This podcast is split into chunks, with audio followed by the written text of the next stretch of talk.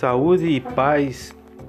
E vamos continuando aqui no nosso podcast da Bíblia de Nossas Coisas, voltando à história de José. José agora vai de encontro a seus irmãos que estão pastoreando o rebanho para seu pai e vai levando mantimentos para eles. Os irmãos de José, ao verem de longe, dizem logo assim: Ó, lá vem o sonhador, né? A inveja já estava estabelecida, a compreensão dos irmãos para com José diante da predileção de seu pai era muito clara ali, ou eles enxergavam desse jeito. Então, lembrando também de um sonho que Jesus, que desculpe, José tinha relatado durante a refeição, esses irmãos olham ao longe e dizem: Olha, lá vem o sonhador. E José vai até seus irmãos e é pego de surpresa é agarrado, aprisionado e jogado num calabouço, num poço, melhor dizendo, num poço de água, né, seco. E aí um dos irmãos é, pretende tirar José depois daquela situação, enquanto os outros irmãos planejam matá-lo. A perversidade, a inveja tão grande, a ira, a raiva, o desequilíbrio emocional toma conta uh, desses irmãos que eles desejam profundamente matar José, enquanto que Rubem, na primeira oportunidade, quer tirar José desse sufoco. Uh, Rubem tem que se ausentar do acampamento e José fica a mercê de seus outros irmãos que decidem vendê-lo para uma caravana que passa.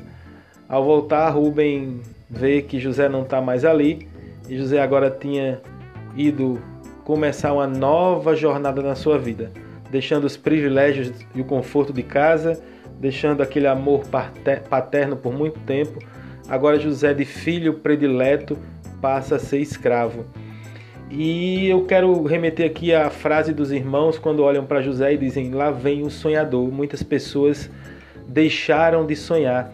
E o pior de tudo, muitas pessoas deixam de sonhar e ainda querem atrapalhar o sonho dos outros não respeitam os sonhos dos outros, não acreditam em seus próprios sonhos e ainda mais atrapalham o, o, sonho dos outros. É preciso ter muita força diante dos homens que têm seus sonhos frustrados, porque eles vêm com muita energia negativa, com muito negativismo para cima daqueles que ainda ousam sonhar. Mas sonhar faz parte do ser humano, não de forma fantasiosa, mas em cima de planejamentos e desejos, de bons desejos que a gente quer para nossa vida e para a vida. É muito importante que a gente não perca a condição de sonhar. Sonhar faz parte da natureza humana e nos motiva a caminhar. Mas naquele momento, a partir daquele momento, os sonhos de José são interrompidos, são frustrados devido à inveja e à ausência e a incapacidade de sonhar de seus irmãos, porque eles preferem olhar a vida de José, preferem reparar como caminha a vida de José do que cuidar de suas próprias vidas e cuidarem de projetar seus sonhos.